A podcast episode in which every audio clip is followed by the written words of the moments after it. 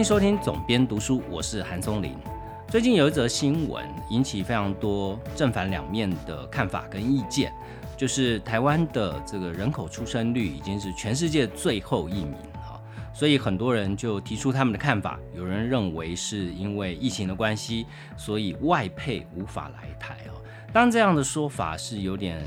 呃。导因为果啦，我觉得，但是呢，这个情况呢，其实并不是台湾所独有哦。我们邻近的韩国，甚至更早以前的日本，其实都已经常年的处于这种状况底下。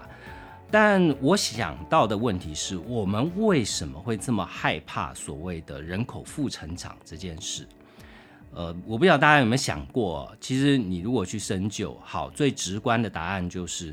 人口负成长会导致什么？少子化，少子化会导致什么？导致未来的社会劳动人力的不足，劳动人力会越来越少，但是呃，需要社会福利照顾的。老人人口会越来越高哈，那这会导致什么结果？大家心里面最害怕的，其实就是所谓的经济成长。也就是说，我们从念书时代一直接触到的，都是国家的一个复数的标准，叫做 GDP，对吧？如果一个国家的 GDP 高达七以上，七八九，那我们就会觉得这个国家是处于正在。急速起飞、经济成长的一个状态，哈，明天都非常有希望，哈，永远都有希望可以赚得到钱。但如果一个国家的经济，它的 GDP 处于一二三，甚至是接近零这样的数字，我们就会觉得这个社会好像没有希望了。但事实上，真的是这样吗？我最近刚好看到一本书，叫做《甜甜圈经济学》。那这本书呢，它是由一位经济学家所写的，它是。根据呃，我们现在非常流行的所谓的绿色环保这样生态经济学的角度去呃列解原本经济学里面的一些模型，重新提出来。那他所谓的甜甜圈呢，其实就是呃，他用非常浅显的比喻，就你想象一个甜甜圈，它其实就是两个同心圆，中间那个圆呢，就是社会底层对于经济以及物质欲望的基本需求。外层那个圆呢，就是这个地球能够承受多大的资源消耗的天花板哈，所以他用这个来去形容日后在二十一世纪之后啊，这个地球的对于未来的经济学模型的一个预测哦，应该都要建立在这样的模型之上了哈。那这个预测呢，我觉得当然从环保人士的角度来看是非常正确。从经济学家的角度来看，也许呃会觉得这样的想法太过激进啊，所以我就把这本书看过。但我觉得这里面的最后一章，刚好是我今天想要跟大家讲的，也就是说，我们大家对于 GDP 的迷思，就是我刚刚讲的。我们把一个国家的进步与否，一个国家的希望与否，都建立在 GDP 数字上面。它其实就是一个一二三四五六七的百分比的数字而已。这样的计算到底是对的还是错的？我们心里面真正对于未来前景的恐惧，应该依附在这样的数字吗？不管是 GDP 的数字，或者是人口成长率的数字。一段音乐过后。我就开始为大家介绍今天的这本《甜甜圈经济学》。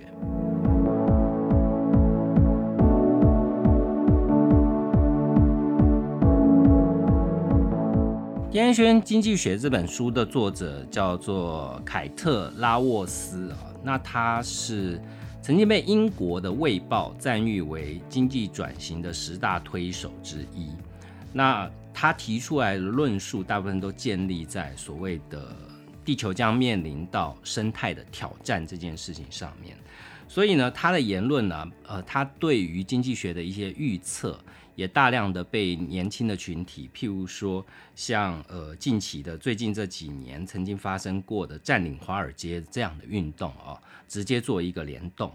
但我要讲的倒不是这么艰深的经济学模型的问题，而是我刚刚一开始讲，我们对于 GDP 这件事。人类对于从十九世纪英国开始走向资本主义之后，呃，这一个多世纪以来，资本主义已经成为这个地球大多数的国家，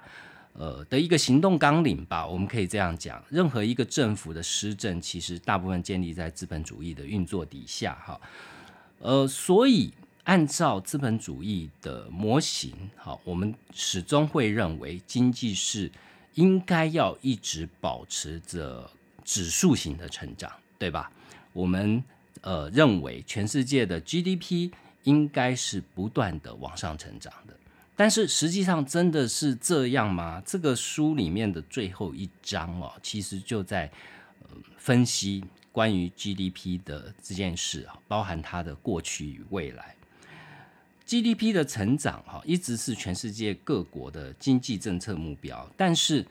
我不知道大家有没有去研究经济学。如果有研究过经济学，会发现说，教科书里面其实从来没有根据全球的 GDP 哦做实际描绘它长期预估的一个走势。这件事听起来非常荒谬。我们人类的经济学家。呃，不晓得已经推出了多少种理论，但是实际上对于这种非常基本的全球的 GDP 预估，却始终没有推出一个相对应的，不管是指数或者是预测。这是什么样的原因呢？其实原因有很简单，因为凯特他就说哈，因为没有人敢去碰这个问题哈，因为这个这个问题就是大灾问了哈。简单来讲呢。它可以被归纳成，就是我们现在的 GDP 都是建立在一条一路往上的曲线，这样的曲线呢，被称为是指数型成长曲线。也就是说，每隔一段时间呢，GDP 就会增加固定的百分比，不论这个百分比是我前面讲的令人充满希望的百分之七、百分之八，或者是。令人觉得稍微沮丧的百分之一或百分之二哈，但是基本上都认为这个指数是正的，一个正的数字啊，不可能是一个负的数字。但这样的正的数字，当你把它画成一条曲线图的时候，你就会看到这条曲线图从最底的下面开始一路往上画，它的最终的路径就会停留在某一点，它。在一张纸上面，它不会穿越这张纸，对吧？那你就会去想了，这一条曲线的末端，它难道就是这样一直不断的成长上去吗？哦，我不知道大家有没有想过这个问题哦。我觉得这个问题很有趣哦，就是接下来这条曲线会怎么走？哈，那当然有一个可能，就是这条曲线会无止境的继续的往上走。超过你现在看到的这张纸，它还是一直往上走哈。那另外一种可能就是曲线开始往下，或者是停滞在某一个水平线上面哈。对于大部分的经济学家来讲啊，呃，他们的认为都是第一个可能是不符合人常理吧？哪有什么事情会是突破宇宙天际的不断往上升哈？但是呢，第二个就是有一天全球的 GDP 有可能是停滞且下滑的状态，这件事其实目前也没有太多的经济学家会去认同这样的看法。哈，那第一个我们讲到无止境的指数型成长这件事，为什么它会这么的不合逻辑呢？书里面讲到了，曾经有一位核子物理学家哦，他曾经给他的学生一个警语，他说：“人类最大的弱点就是我们缺乏了解指数函数的能力。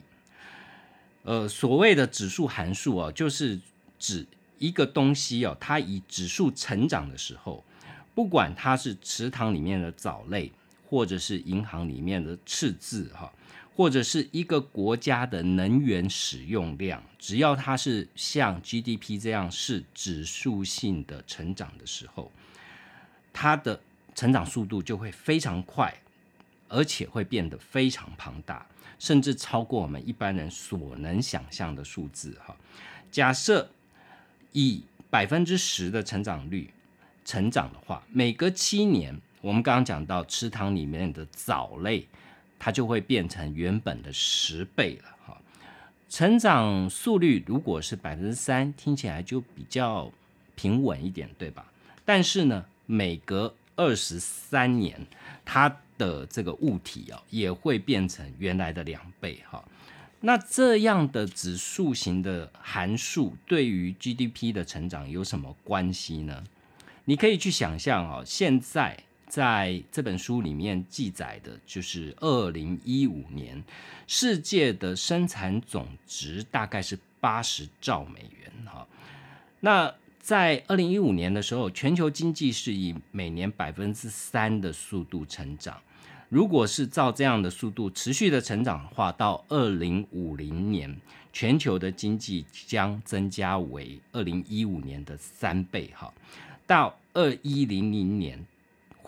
超过十倍以上哦，二二零零年会变成多少呢？两百四十倍。所以呢，你可以想象，以现在地球的这个经济规模量体成长两百四十倍是一个什么样的状态嘛？基本上在现行的地球，呃，除非马斯克在他有生之年顺利的把火星变成人类的殖民地，哈，要不然两百四十倍的规模是，呃，不可能在地球上实现的。为什么？因为现在人类的经济活动已经对地球造成非常大的压力，哈。虽然答案是这么的浅显易懂，但是不管从过去到现在，大部分的经济学家、大部分的经济预测，始终都认为经济是会保持着一个指数型成长的方式，不断的往上爬。哈，这里就举到说，一九六零年代的美国一个经济学家叫做罗斯托。那罗斯托呢，他把经济成长分成五个阶段啊，也就是说，传统社会第二个阶段是。起飞准备的阶段，第三个阶段是起飞，第四个阶段是成熟发展的阶段，第五个阶段是高额群众消费的阶段。哈，那这五个阶段你听起来会不会觉得很熟悉？其实台湾正是呃完整的经历了这五个时代。哈，那如果你的年纪是像我一样，我们都会经历到曾经台湾有一段时间是呃家庭及工厂的年代吧。非常多家庭在呃客厅就会，家庭主妇妈妈们就会做一些手工业哈贴补家用，这个就是所谓的起飞年代嘛哈。但是在当时哈这样的一个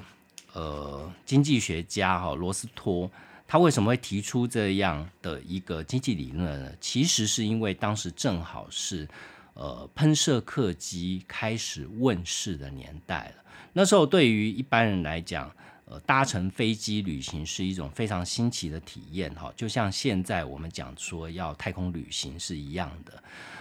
那它非常的贵价，所以经济学家就用飞机的这样的一个比喻来放在经济学的活动上面，哈，所以他把它当做一个起飞，用一架飞机来去看看待经济学的成长。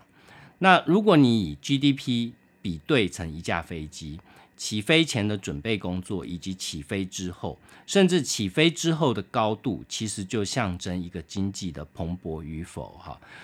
那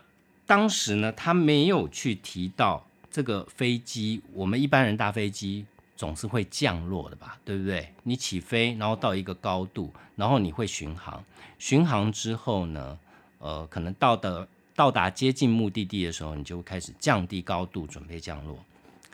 呃，这是一个合理的预测，对吧？但是在经济学家他用飞机来比喻 GDP 的成长，但是它是一架只会不断上升高度的飞机，而不会永远不会降落的飞机，哈。所以这就是一个非常吊诡的事情了。那你说他有没有想到这件事呢？有的罗斯托有想到，但是他用非常含糊的答案哦。他说：“历史只给我们破碎的线索，哈，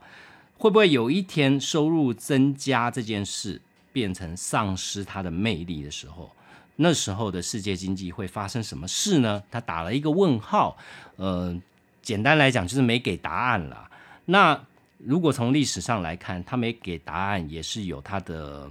他个人的原因在里面了。为什么？因为那时候是一九六零年代，正好是美国总统约翰甘乃迪他开出的一个支票，就是每年经济成长要百分之五以上，哈，这作为他竞选的开开的支票，哈。那罗斯托是要成为甘乃迪的经济顾问的学者，所以他当然不可能在这个时候去讲经济有可能，呃，不是成长而是下滑这样的推论。所以呢，用一条直线上升的指数型的曲线来去形容 GDP 的成长，原本就是一件不合理的事，对吧？其实，在自然界，如果你从生态的领域来看哦，比较符合呃生态的现象，应该是一条倒 S 型的曲线啊，也就是说，它会有一段急速上升的时期，但是它终究到顶点之后，它还是会缓步的下滑哦。那这样的现象呢，在生态领域也是非常多啦，譬如说。呃，不管是地球上的森林，或者是培养皿里面的细菌，乃至于说，呃，人体里面的，如果你得了癌症呢，恶性肿瘤的成长曲线大概也是这样的状况吧。如果你把一个人体想象成是一个地球，那恶性肿瘤它成长到一个阶段是人体无法负担的时候，这个宿主死了。呃，这个肿瘤自然无法存活哈，所以 S 曲线呢，从一九七一年哦开始被当时的生态经济学家啊开始用在这个经济的模型上面。但是这样的模型呢，其实还是不会是经济学领域里面的主流哈。但是呢，这样的现实却已经发生在这世界比较富裕的国家上面，譬如说。在二零一四年呢，经合组织公布全球经济到二零一六年，也就是为期两年的一个成长预测，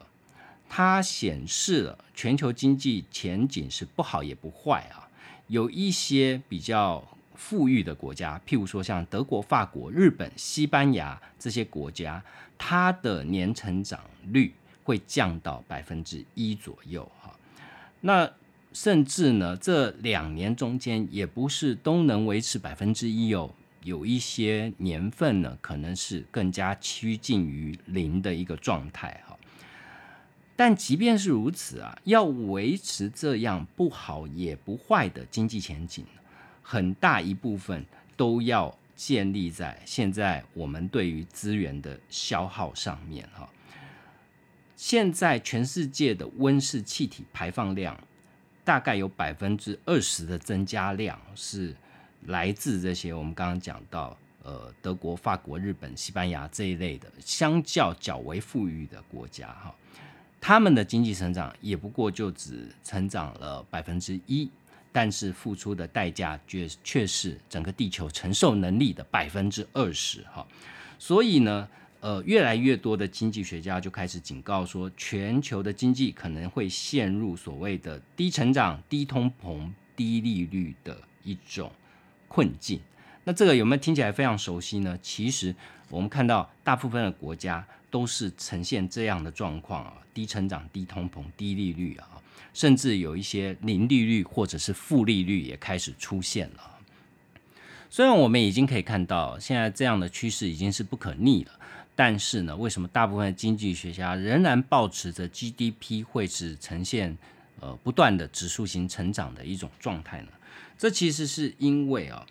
不是只有呃你对于未来经济的预测，而是在于说你必须相信经济永远是成长这件事是可能的，而且必须是可能的哈。也就是说，它其实已经不是一种基于经济行为上面的预测，而是基于呃立场上的一种推论了。就是你相信它为真，所以它为真哈。呃，相信 GDP 会不断成长的人，他是认为说经济成长仍然是必要的，因为经济成长必须是必要的，所以它才会变成可能哈。这是因为呢，经济成长是每个国家的社会它的政治必需品，而不是它的民生必需品哈。如果在政策目标上面啊，经济成长变成了一种弃儿，也就是说，大家如果一个国家的追求目标不是在经济成长上面，那么民主有可能也会变成弃儿哈。从社会与政治的转型这点来看，刻意不成长造造成的成本，可能比呃成长还来得大，非常的多，可能不是一个国家可以承受的一种成本啊。所以呢，有非常多的著作，有非常多的经济学家的论述，都是在所谓的捍卫经济成长上面，或者是讨论经济成长之后的道德后果哈。在这样的书里面会有很多。有一位经济学家啊，就在二零一五年的 TED 演讲中，他就说，人类进步的不确定风险以及社会与政治的不稳定风险将会升高哈。那这个社会呢，也会变成暗淡、粗俗，而且变小哦。所以他的意思就是说，如果你没有把一个 GDP 的成长放在呃国家跟社会的追求的最前面的话，它所造成的后果可能是现今社会所无法负担的。所以呢，对于未来经济预测，抱持着较乐观者，他提出来的是说，所谓的。呃，第二机械时代即将来临啊，就是说科技可能会解决这个问题，也就是说，呃，未来的数位处理能力也会呈现一个指数型成长哈。我们如果进入到了第二个机械时代，机械人这个高高产能可能可以弥补哦未来 G G G D P 的成长这个空缺哈，可能可以解决大部分的社会面临到 G D P 不断的下滑这样的危机哈。那另外是所谓的绿色成长，呃，有非常多的国际组织都在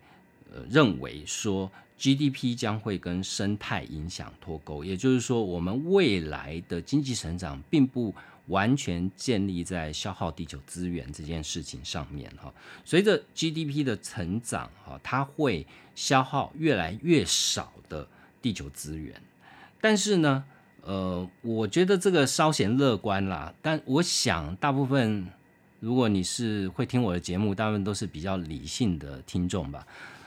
呃，你也会觉得这件事会有点太过乐观吧？你现在的再生能源能够完全取代呃石化发电、石化燃料的发电嘛？呃，以我们目前台台湾看起来不甚乐观哈，全世界其实都一样的。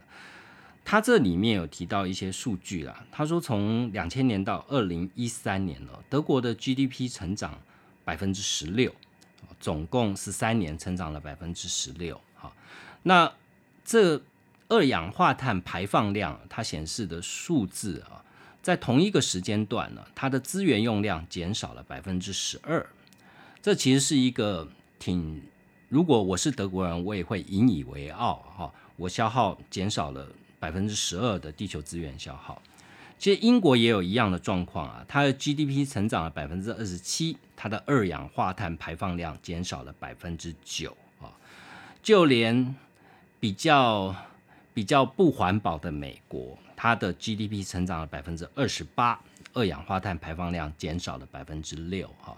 这看起来都全世界在这个所谓的减碳。跟环保上面都尽到了一些努力，但是这样的努力够吗？事实上呢，是远远不足的哈。以高所得国家的排放量每年减少的幅度啊，其实最多只有百分之一到百分之二哈。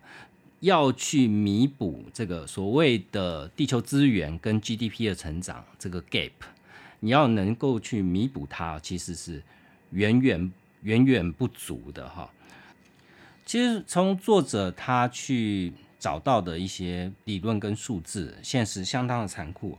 他说，在一九五零年代，曾经被尊称为经济成长理论之父的罗伯特索洛，他曾经呢对于美国在他那个年代之前的半个世纪之所以能够呈现一个高速成长的原因做过分析啊。他依据所谓的循环流程图哦，去推定它的原因可能是建立在劳动力跟资本这两个主要的原因上面哈。那再经过计算，他认为美国在过去四十年，也就是说从呃一九一零年到一九五零年这四十年的经济成长当中，只有百分之十三是归功于投入的每单位劳工的成本哈。呃，其他的百分之八十七，他认为是所谓的技术变革。但是呢，这项理论呢，这么多年来一直被奉为是经济学里面的圭臬。到二零零九年，有一位物理学家跟一位生态经济学家，他们两个人决定设计新的经济成长模型了。那他们在这个呃，之前的经济模型里面，除了我们刚刚讲到的劳动力跟资本这两个元素里面，他们加了第三个元素，也就是所谓的能源哈，而且更精确一点定义，就是所谓的有效能源。他们把呃四个主要的国家，美国、英国、日本、奥地利这四个国家的二十世纪经济成长的数据来做分析，那他们去解读说。在之前所落的那个模型里面，有百分之八十七一直被推定是呃技术的进步哦，所以才能造成如此大幅的成长。但是在他们新的模型里面呢，其实这八十七最重要的是能源的使用哈，就是人类学会了如何把能源有效的运用在工作上面。呃，简单来讲呢，就是在过去的两个世纪里面，GDP 的成长其实最大的工程不是劳动力，也不是技术变革，最重要的工程是廉价的石化燃料供应哈。因为这个原因，呃，其实很容易理解了，一加仑石油的能源大概相当于四十七天的。呃，辛苦的人力工作，你可以把它想象成一家人的石油可以做出的结果，要花人四十七个小时哦，才能够辛四十七天哦，才能辛苦的做到。所以呢，全世界的这些石油过去生产的这些石油，相当于数十亿的奴隶在帮你做事啊。所以你当然有这么大的经济推动力量嘛。但是呢，我们现在是处于一个后石化燃料的时代，哈，所以在后石化燃料的时代，如何确保这未来的百分之八十七的 GDP 成长的来源在哪里？哈，当这里面有一些乐观的看法，譬如说，呃，很多人认为说再生能源这件事起来的非常快，生产再生能源的成本也。降低的非常快哈，也许它是一个解决方案。另外就是，譬如说像共享经济这样的新的经济模式的出现哦，它是不是可能可以啊替代未来的 GDP 的主要成长动能呢？现在的这个共享经济上面呢，它其实是以数位产品啊跟它的服务所带来一种叫做无重经济啊，在无重经济里面，其实。呃，不是有形的物体了，而是无形的服务啊。但是呢，呃，共享经济，我不知道大家有没有想过这件事啊？呃，我们大家的生活里面，可能都已经呃或多或少都已经用这样的科技了，不管是在外送食物上面，或者是在交通工具上面哈。但是呢，这样的经济其实。它大量的经济价值呢，是透过人们喜欢的产品或服务去交换所产生。它流经市场的交易的总经济价值，其实是相对于过去的模式，也就是购买的模式，它是大幅减少的哦。所以你要期待像共享经济这样的新模式去取代旧有的经济成成长动能。其实是相对来讲是更不可能的事情。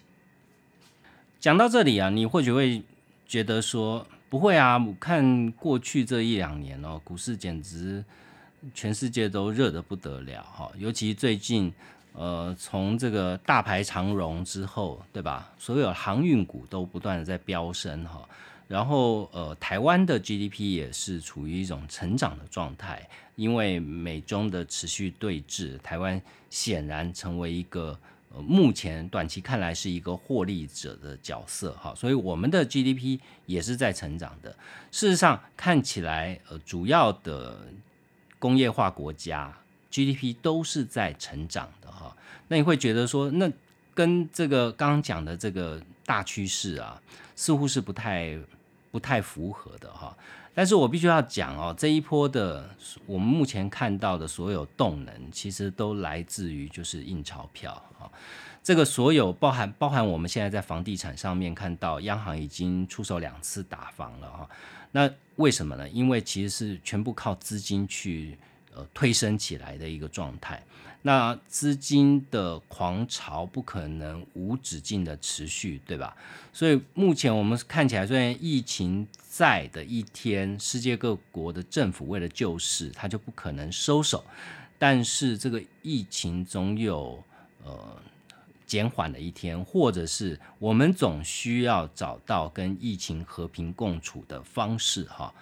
那。当这个狂潮退去之后呢，这个资金潮退去之后呢，或许它会走向一个比较趋于，你可以把这一次的疫情看作是一种，因为不管不管它是一年、两年或三年，在整个经全球经济发展的长河里面，它也不过就是一个短暂时间的出现了。但回到最初了，为什么世界各国政府对于 GDP 这件事，对于这个数字哦，呈现一种呃几乎是偏执的状态？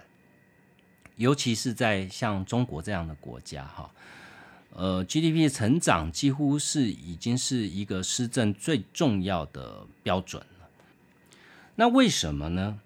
其实作者归纳出三种三个看法哈。他说：“全世界各个国家的政府为什么对于 GDP 数字的成长如此执迷不悔？哈，简直是到了一种上瘾的程度。其实就是因为三个原因。第一个原因是他希望在不加税的情况底下增加国家的税收；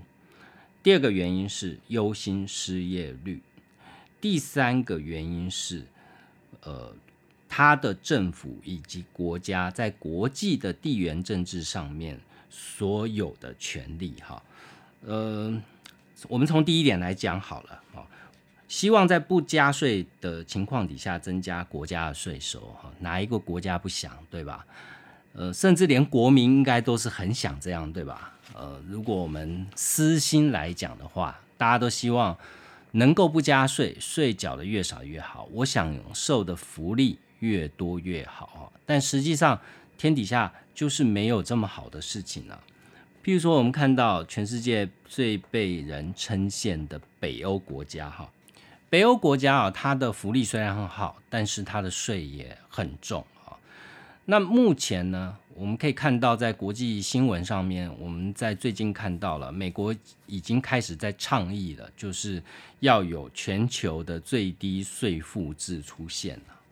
呃，那其实马上得到德国的响应哈，欧盟也开始响应这件事了。这就代表什么？代表全世界的先进国家的政府都慢慢感受到了这个压力。也就是说，如果你不跟老百姓加税，你是要跟企业加税，但企业有非常多的手法可以逃税的时候，你要怎么样在？不增加你的选民的负担情情况底下哦，然后可以让政府还可以持续有不断成长的税收，所以呢，他们就开始把脑筋动到了全球最低税负制这件事情上面哈，因为呢。呃，不管是从 Amazon 到 Zara 这样的国际的大型企业哦，其实他们相对于他们缴的税，其实都是相相当微不足道的啊，因为有非常多的避税天堂有，非常多的工具可以使用哈。呃，当然，现在由美国所倡议、欧盟所响应的这个全球最低税负制这件事，可能还会受到很多的挑战，因为有非常多的国家，它的税率是非常低的，它国家的经济成长动能就是靠避税这件事而存在。譬如说，欧盟里面的爱尔兰或者是荷兰啊、卢森堡、百慕达这些都是哈。呃，但是你可以看到一个清楚的现实，就是这些国家相对来讲都是比较小的国家哈。所以只要以美国为首的这些大国，呃，坚持要做这件事，而且提出相对应的制裁手法哈，我相信这些小国家应该都是会就范的哈。所以呃，这个可能是国家在面临到 GDP 增长呃不断的减缓。它的税收数字下滑，但是又想要呃收取比较高额的税金，它的一个可以使用的手段哈。第二个，政府害怕的是失业率哈。那失业率呢？你可以看到是几乎是历任美国总统他的施政里面最重要的一项经济指标之一哦。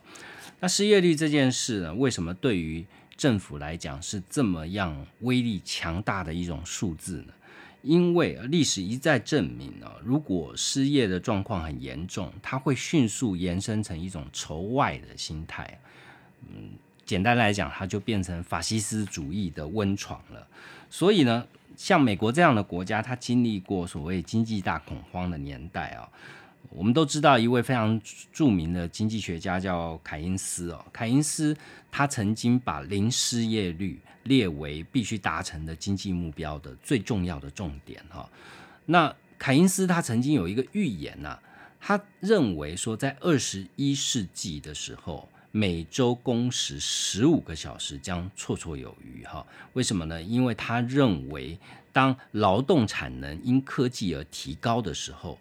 传统的每周工时将会越来越缩短哈。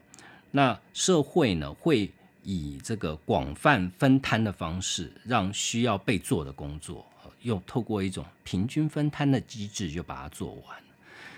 嗯，这只能说这是学者的象牙塔里面的一个完美预测啊。事实上，我们现在已经到二十一世纪了，我们的工时不可能还是只，我们的工时还是超过十五小时很多的哈。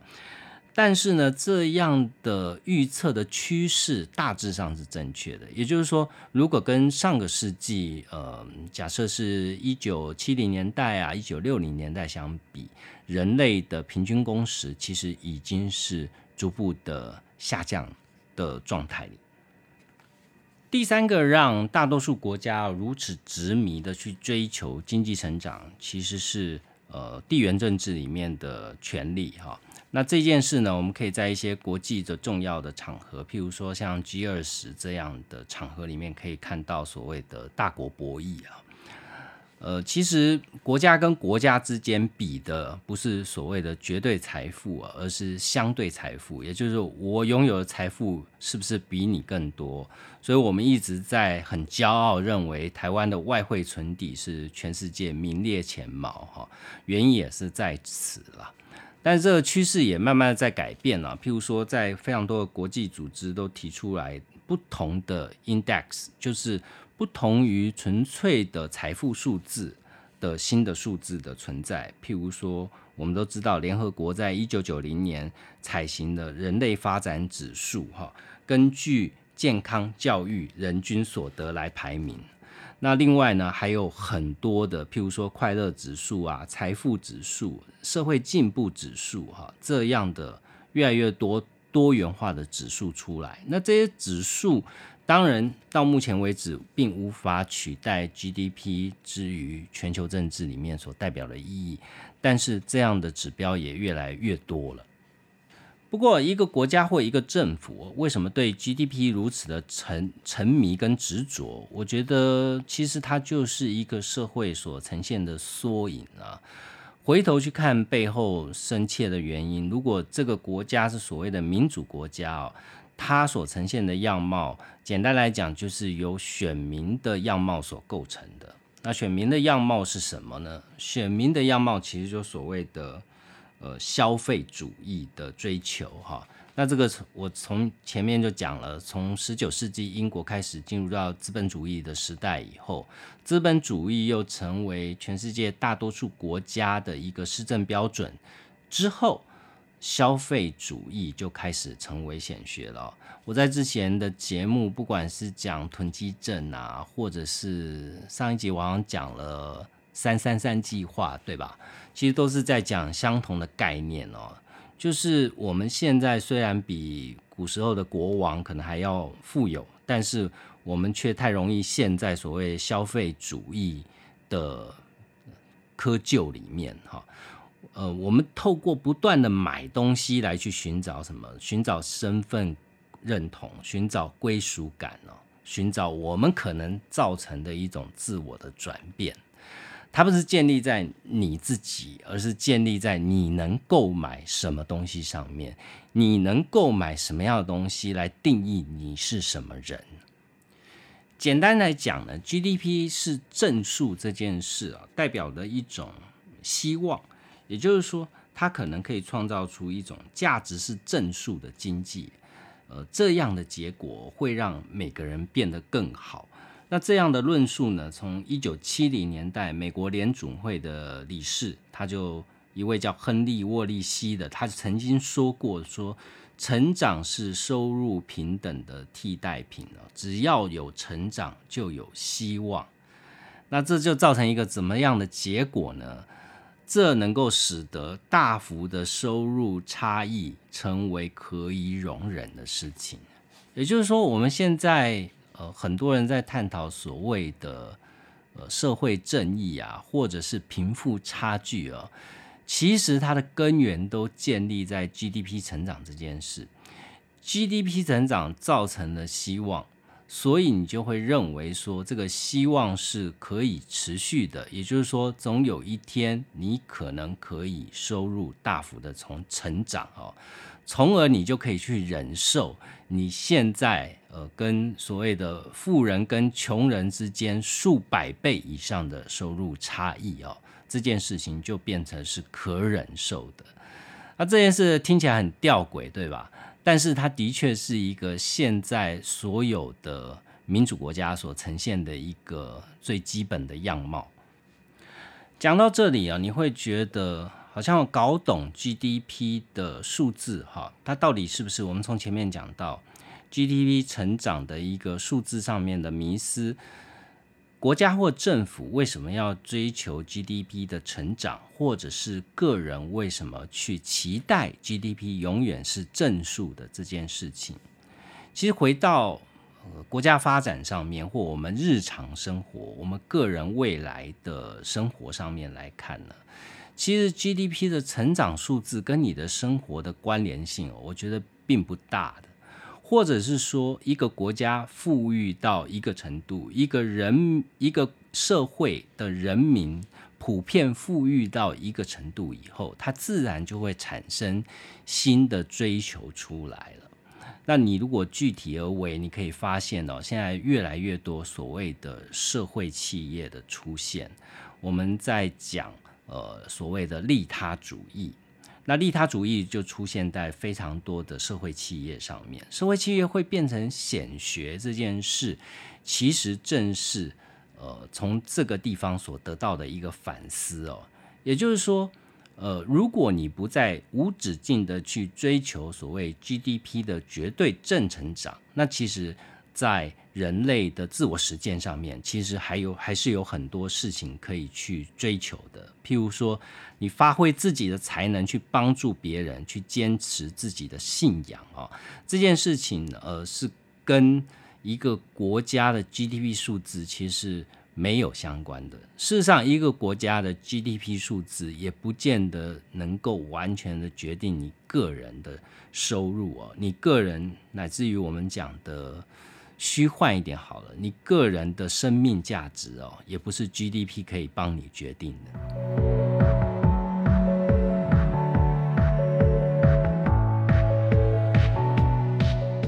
其实像田田谦经济学这一类的书哦，我不仅是有看过一些，而且我在编辑的时候，我也曾经有编过。呃，譬如说有一本书叫《赋税时代》，它是在探讨所谓的公平税负制吧，也就是说。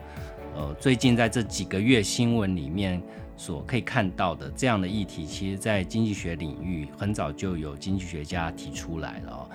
但虽然是如此啦，呃，有时候你看到这类的著作，还是不免觉得里面的一些论述哦，有点诚意过高。他真的能够这样就改变世界吗？其实心里面还是会有这样怀疑哦。但是我觉得里面有一些。呃，不管是案例啦，或者是思考的路径哦，的确是代表说这个世界还是朝向的另外一个轨迹。也就是说，当主流的呃思想都是建立在 GDP 的正成长上面的时候，事实上你现在去看很多的新创公司，它的发展路径未必是如此哈。在传统的旧经济里面，呃，其实是建立在所谓的。为股东谋取最大报酬的哦，这样的企业理念在里面。但是新的新创企业，我们可以看到更多跟呃再生这个概念或永续这个概念哈。讲环保有点太矫情了，但其实就是从这样的理论里面去延伸出来的。譬如说，我就觉得它里面最后在结语里面提到一个企业是很有趣的。他说，加州有一个叫星光科技公司，它是收集乳牛所排放的甲烷转化成为呃生化塑料哈，它是这样的一家公司。那你知道，其实呃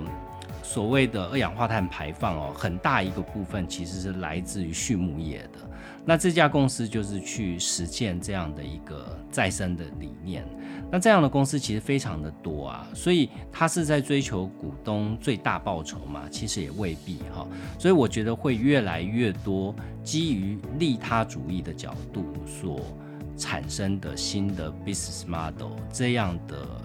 创意也会越来越多哈，甚至它可能成为我们下一个时代的经济的成长动力哈。